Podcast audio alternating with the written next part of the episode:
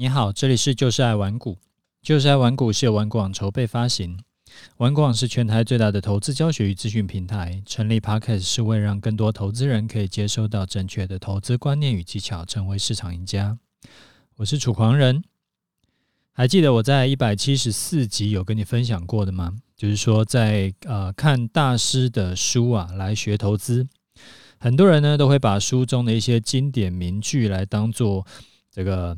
奉为投资的最高指导原则，但是这些经典名言听完之后呢，都会觉得很有道理。但是实际呃要落地，就落实到你的这个投资操作上面啊，其实都还有很大一段距离。最近呢，就有人来问我，他说：“如果按照遛狗理论的说法，那我原本套牢的股票，如果基本面够好，是不是就符合遛狗理论？”那套牢的话也不用太担心。遛狗理论，我想大部分的听众应该都知道。那我快速的讲给一些还不知道这是什么东西的人。德国股神科斯托兰尼啊，还有提出来一个遛狗理论。他就说，狗跟狗主人的关系呢，就像是股市跟经济景气的关系。景气就是缓慢前进，然后呃，但是股市呢会突然冲高，涨很多，然后突然下跌，跌很深。就像是在遛狗的时候，狗主人会慢慢往前走，但是狗会一下子冲到前面，一下子冲到后面。不过因为狗链子啊是拿在狗主人的手上，所以说时间拉长的话，狗还是会随着主人前进。这个就叫做遛狗理论。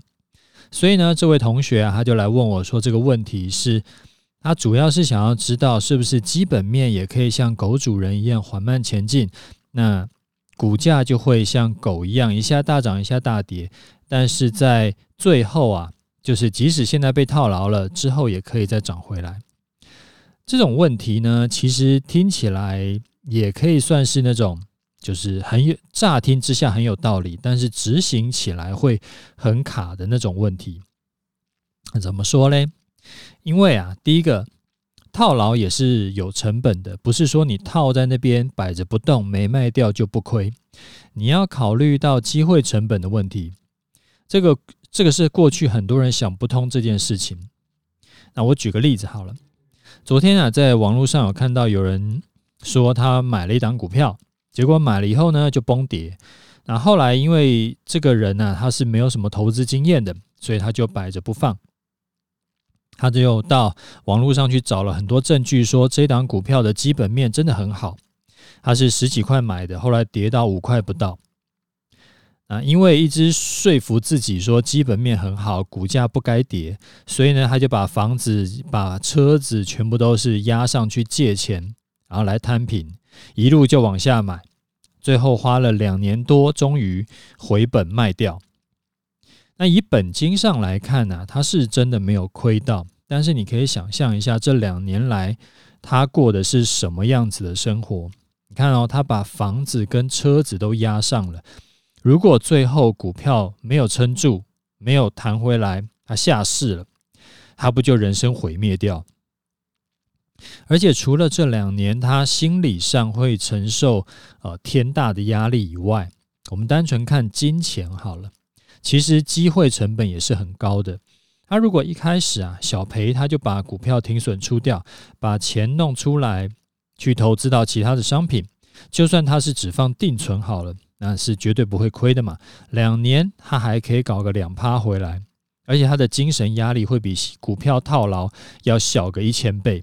更不用说他如果不是放定存，而是去放别的投资，一年至少赚个呃三趴五趴。是很有机会的嘛？那两年不就六趴十趴了吗？所以这一来一回啊，就是天跟地的差别。而且这还是理想状况下，算是一个呃喜剧结尾。如果他倒霉一点，碰到的是公司在下跌的时候，突然出了一个什么其他的问题，那才真的是悲剧。这个就是我第二个不赞成说，呃，觉得如果你。觉得这个基本面没有变化，所以股票套牢也不怕，因为基本面这三个字其实它是包含了很大一块的的的这个范围。很多人以为的基本面，其实它不一定是真实的基本面。我之前碰过有很多次都是这个样子。某公司呢，他就说他的财报很好，他的订单满载啊，市场呢也很给面子，股价又涨了不少。但是因为公司的基本面不错，这件事情啊，已经全市场都知道了，所以呢，该进场的人全部都已经进场了。很多人因为看到觉得基本面不错，所以甚至是已经涨很高了，他还继续很勇敢的去买，买在相对高点，反正套牢也不怕。但是后来啊，因为市场没有像原本想象的这么好，我说的是就是整体的台股市场没有像之前。一直走多头，它后来开始偏空，所以如果市场从多头走到空头的时候，整体的本益比都会下修，所以股价就开始跌嘛。跌了一阵子之后呢，开始陆陆续续有一些呃这个法人啊机构啊，它就会跑出来调低目标价位，这个就是法人时常在干的事情嘛。啊，股价呢就会进一步下跌。然后，因为股价下跌，莫名的就会又跑出来一些利空消息。你在市场中待够久，你就会知道，股价上涨的时候，市市场上面都是好消息；是股价下跌的时候呢，越跌坏消息就会越多，所以股价就进一步下跌。那筹码也松动了，那引发融资停损卖压，最后呢，就是之前进场的那一大票人全部都套牢。那这个时候。你再回去看基本面是不是有变化，其实已经不重要了。反正股价就跌给你看，之后什么时候会涨回来呢？其实也没有人会知道。当然，你要举反例也一定是会有的。你可以找到一百个这种股价下跌就是买点之后止跌翻扬，然后再创新高的例子。所以我不是说股价一定会暴跌，然后就此下市。而是我希望给你一个反向的参考，你不要很盲目的乐观，就是呃某档股票啊，全市场都觉得它超好，然后它的呃现在股东人数也是呃这个就是非常非常的多，就是四个人都有买，那你就觉得它一定不会下跌。我觉得这种事情就真的是有点呃盲目的乐观了。所以我的策略是这样定的，就说如果这一档股票我是要赚价差的。我就是要买低卖高，那我就一定会设停损，我不会让自己因为某一档股票看错就重伤毕业。无论这一档股票在市场上的评价多高，基本面多好，因为我不想去赌那个万一。如果这一档股票呢，是我百分之百确定它不会爆掉、不会下市的，我就会以定期定额的方式去持续买进。好比说像零零五六这种 ETF。因为我就是要领他的股这个配息的现金流嘛，我不用担心说它会有什么基本面变化，反正它会自动汰弱留强。那股价变化其实我无所谓，反正配息的殖利率不要变化很大就好。那这个观念我之前在第一百九十八集有讲过，我就不再重复。所以结论呢是说啊，基本面。你看基本面来操作，它其实也没有比较高大上，它就也是一种投资策略。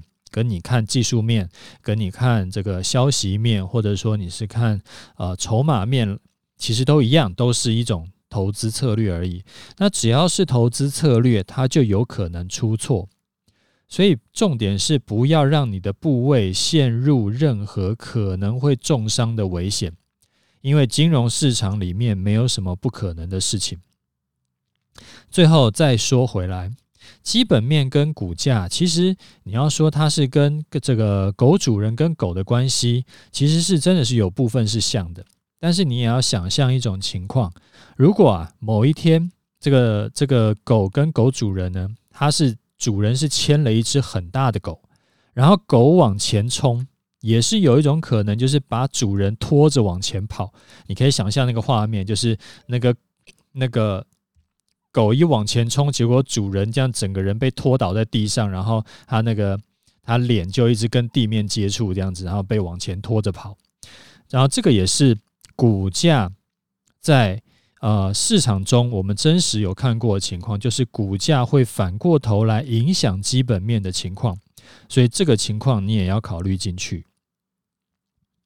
好，呃，另一个我想要跟你聊的主题是来自一位听众的问题哈，他叫做 Angela 悠悠，他说：“楚大好，一样先给五星，感谢楚大无私分享投资的方方面面。那今天把波段单出掉了，虽然说报上又报下，他应该说报下又报上了。啊，买反一没有赚到什么钱，但是过程中心里也没有什么太多纠结。”按照规划好的进出场条件进出，不用随着市场波动，心情七上八下，我觉得是很棒的策略，大推。那有一个问题想要请教楚大，之前某集在呃这个楚大有提到说，你一个早上就喷掉四百万过。想问楚大当时是如何调试心情，或者说投资遇到逆风啊，怎么买怎么赔的时候，当下的心情一定是很差的。您是如何去度过这段煎熬时期呢？啊，今年一直在练习当冲，虽然说啊胜率提高了，但是仍有遇到乱流的时候，赔钱就心情不好。尤其明明是二选一的标的，都选到赔钱的那一个。呃，技术面的东西，我再请教团长就好。想要了解楚大。啊、呃，心情调试的方法，以及如何让自己能够承受更大的赔钱压力。感谢楚大拨空回复，谢谢。好哈，这呃，Angela 的问题啊，他是说啊，如果遇到大赔或者是盘势逆风的时候，要如何去度过这段煎熬期？这个问题其实蛮个人的。就是因为每个人的情况不一样嘛，所以说你要如何度过这段煎熬期的方法也会不一样。好比说，如果我赔掉的这笔钱啊，是我妈的退休金，或者是我押了房子借来的钱，那我的压力当然就会大到爆炸。如果赔的这笔钱呢，是我可投资金额里面的一点点的这个小部分钱，我的压力就会轻很多。那我分享一下我过去赔钱的情况，这个经验给你参考。赔小钱的就不提了，我这边讲的是赔比较多的情况。我过去啊赔钱的经历也是很丰富的啊，回想起来都还是很揪心呐。一般说来，赔钱会分成几种情况，我一个个来讲哈。第一种情况呢，是最啊。不会太痛的，就是这一笔钱，就是我赔掉的这一笔钱呐，是之前才赚来的。那我赔掉会没有那么心疼。我在很久很久以前，诶，多久啊？大概十几年前吧。曾经因为看对行情，又是结算前，然后呃，选择权的时间价值呢，都已经差不多没了。结果结算日跟结算前一天突然暴跌，我当时忘了。本金是丢多少？应该是不超过十万。然后我就当时是去单押选择权的 put，然后大赚，一天就赚了三百万左右。然后我那时候就是爽爆。但是其实当时我对于选择权我没有很懂，那一笔大赚呢，纯粹是因为运气好，完全不是实力的关系。但是我当时不知道，我还以为说我是选择权的天选之人，想说，诶。如果我用赚来的这三百万再去搞一笔，再搞一笔三十倍的，那我不就呃，就是可能这两个月我就搞上亿了吗？说干就干。然后呢，我那时候还很这个猪队友，傻乎乎的去说服我当时的女友，也就是现在的老婆来一起进场。然后我老婆呢也也傻乎乎的，她因为很相信我的操作实力，没想过我当时啊。只是会做股票跟期货，但是对选择权其实不太懂。那他就反正因为相信我，所以他也一起投钱了。我们两个呢就一起买 put 啊，等大跌。结果盘势结算之后啊，他就一路缓涨，然后 put 就一路跌啊。最后结算的时候呢，我就把之前赚的三百多万加上我老婆丢的钱，呃，就投入的钱，全部都一起赔光，就吃龟苓膏。所以这个 这个就叫做啊，凭运气赚来的钱，最后都会凭实力把它赔掉。虽然说我那个时候心是有揪了一下，但是因为反正那个钱是一个早上就赚到的钱，它并不是我辛辛苦苦工作来的钱，所以说严格说起来不是太痛苦，不是呃会睡不着觉的那种、那种、那种痛苦。那只是后来得要跟老婆交代说，呃，我们提前退休的计划可能要延后很多年了。那这种情况呢，因为心理账户不一样嘛，所以投资赚来的钱就好像你呃那个玩玩乐透，然后有中的可能呃我不知道乐透会中多少钱，就是不是那个最大奖啦，就是中个可能什么什么什么一千块还是还是一万块这种，那种拿来花的话，或者说赔掉的话，会比较不心疼。不过我这是因为就是。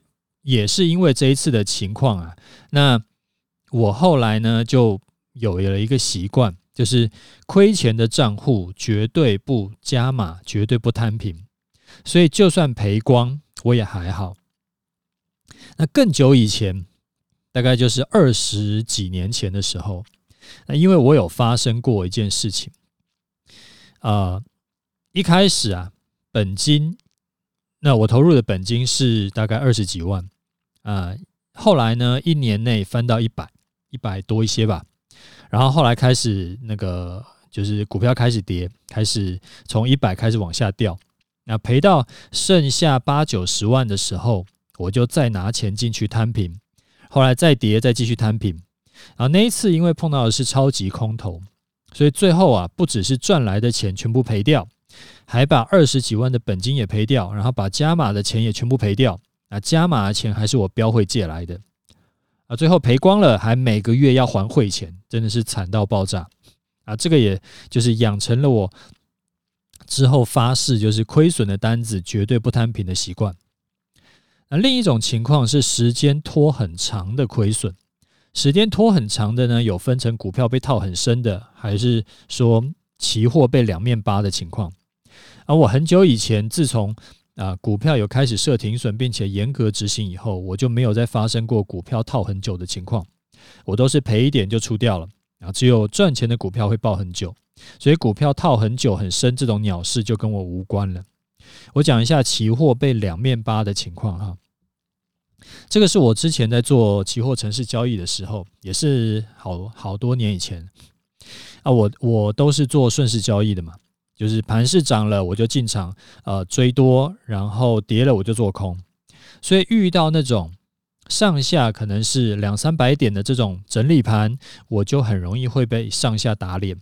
我曾经碰过一两个月都是走这种盘，然后或者是一整个月是在整理，然后持续打我脸，那我脸很肿。好不容易等到突破了，以为要来趋势了，结果没想到是到另外一个整理区继续整理，我就继续被打脸。所以那一段时间是真的很难熬，那也不是每一次都一定赔钱，但是赔多赚少，一两个月、两三个月下来，总结就是就是亏的。啊，那个时候呢，我是每天早上都会去跑个八公里、十公里啊，跑步的时候就一直在想策略要怎么应对，然后随着时间过去，就是因为越赔越多嘛，然后晚上也很难睡，脾气很差，一点小事情就要爆炸，但是也不能怎样，就是那种无力感很重。然后一直有挥空拳的感觉，当时也没有什么好办法，就只能咬牙撑下去。我那时候后来就跟老婆说：“呃，最近呢，我们家里要省一点，比较大的花费呢，就先不要花好了，不要增加我额外的压力。”其实我当时心里是非常慌张的，因为我不知道这种情况会持续多久，我不知道我的策略会不会就此失效。每天收盘以后啊，我就一直想办法要去优化策略。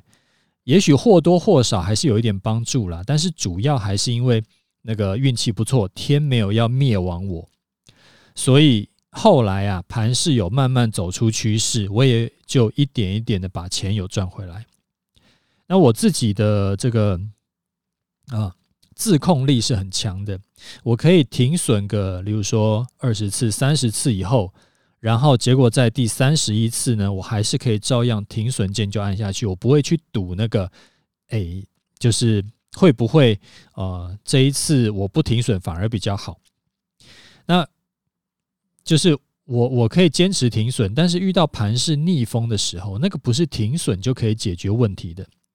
停损只是让我不要一次死亡，但是无法阻止我一直流血。那个不是意志力的问题，那个是策略的问题。所以严格来说啊，我没有什么绝招可以去应对那种逆风盘。我只是过往运气都不错，在我亏光前，呃，心理崩溃以前，盘势呢都会先结束盘整地狱，走出一个趋势。当然，如果当时我没有办法控制自己，能继续跟着城市做，而是说趋势一出来以前我就放弃不做了，那后来的趋势我也当然是不会没有办法把钱赚回来了。所以说，策略跟自控力啊都非常重要。其实严格来说是缺一不可。那后来又过了几年，我学到多策略操作这个观念啊，不同的商品搭配，我同时做股票，我同时做期货，我同时做其他的商品。我一个策略赔钱，我别的可以赚钱啊。后来，然后即使是做股票，我也可以同时用不同的策略做。如果是杠杆很大、风险很大的商品，我就用杠铃策略去做。所以我单笔的亏损呢，永远都只压在两趴以内啊。到那个时候开始，我才终于不用再受到亏钱的煎熬啊。后来又过了一阵子，我学到说，除了啊多策略投资以外，我还需要同时去配置现金流管道，这让我的风险承受度啊再度的提升。就算说最近的投资不顺利。呃，不过也不会每个投资都不顺利啦。应该说，就算最近投资没有非常顺利，我的现金流呢，还是固定时间就会那个配钱给我，就是我就有钱可以领。所以一次两次遇到投资失利也无所谓，我就会更平常心看待。所以你问我如何让自己能够承受更大的赔钱压力？我的答案是啊，你要追求的其实不应该是如何让自己承受更大的赔钱压力，不会崩溃，而是应该是去做一些事情，让你自己永远不会赔到那种会让你自己心痛的这么多的钱。就是你不要让自己会需要去承受那个压力嘛，你永远只会赔小钱，永远不会赔到大钱，所以你自然就不会去去。不会需要去承受那个那个啊很大的赔钱压力了。这两个是完全不一样的的思维哦。一个是叫你反人性，就是说啊，你要虽然你很痛苦，但是你要撑住那个痛苦。那反人性这种事情，通常做久就一定会失败了。那另一个方法是你去设定一些机制。那那些机制呢，会让你自然而然就不会去碰到，或者说自然而然就绕过了那些需要反人性的事情，所以也就没有什么好失败的。那希望我的回答会对你有帮助。好，我会在这个节目里面持续的跟你分享我几十年来的操作经验跟技巧哈，跟这个这个观念。那反正。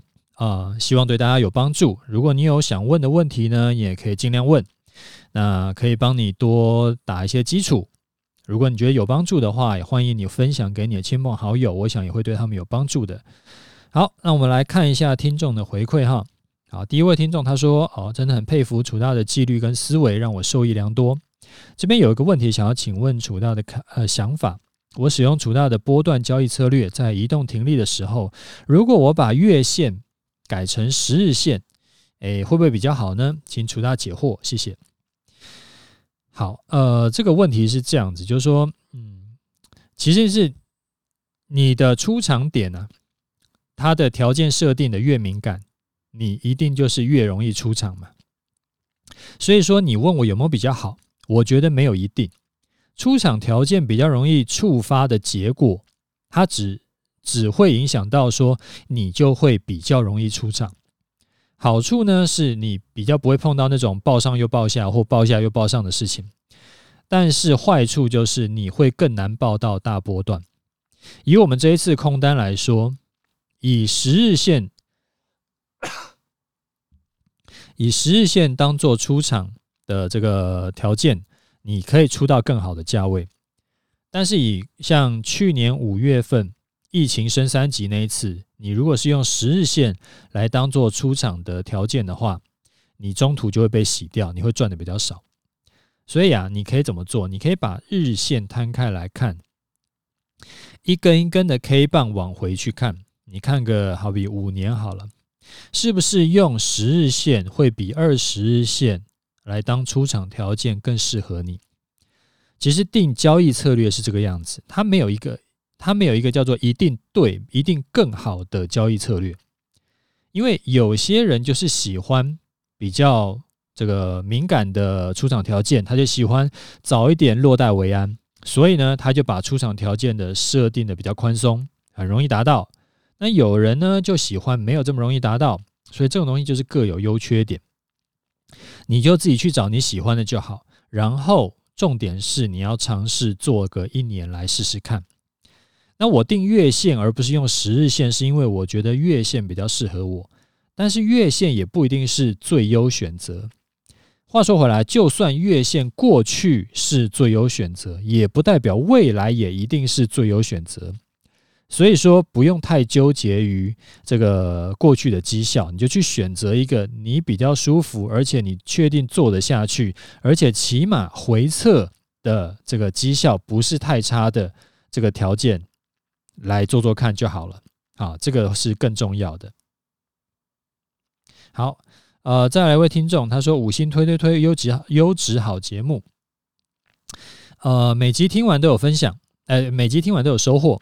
啊，谢谢楚大无私分享。啊，想要请问说，您示范单的做法是不是也适用在个股上呢？谢谢。好，这个问题呢，我想如果你是老听众啊，你可能已经听到我在节目里面就回答不止一次了。其实，呃，你可以如果可以静下心来想一下哦，你会发现其实这个问题是不存在的。为什么？因为台股有一千六七百档，里面有各式各样的股票，有很牛皮的动都不动的，三年五年动都不动的，也有很活泼的小型股，每天暴涨暴跌的，然后也有就是你想得到想不到的各各种各各种股票，甚至还有完全没有量的。那其实有一些。极端的这种个股的走法，它都会跟台股大盘会差很多。那我既然讲了波段交易策略是针针对台股大盘的，所以股性跟台台股大盘差很多的，当然就不会适合啊。所以这个你可以诶随便挑到一百只、两百只的这个跟台股大盘完全股性。差很多的这种股票啦，所以这个，所以结论就是不一定适合用在个股上。OK，有的适合，有的不适合啦，应该这样讲。好，呃我们最后来看一下盘势哈。啊，最近的盘呢，因为受到台积电影响嘛，一下大涨，一下大跌，那搞得台股就是也是一天大涨，一天大跌。所以，如果你最近想要研究台股趋势的，我会建议你先不要看加权指数，你可以到玩股网去看大盘扣除台积电指数，它会比较呃比较真实一点。然后你再加上去看腾落线，腾落线就是那个呃呃每天上涨的股票加数去扣除下跌的股票加数嘛，所以它就可以知道一天的净上涨的股票加数。那你把台积呃大盘扣除台积电指数加上腾落线一起看，它会比较有意义一点。大盘扣除台积电指数呢，你可以看得出来，它走的是比加权指数要强的。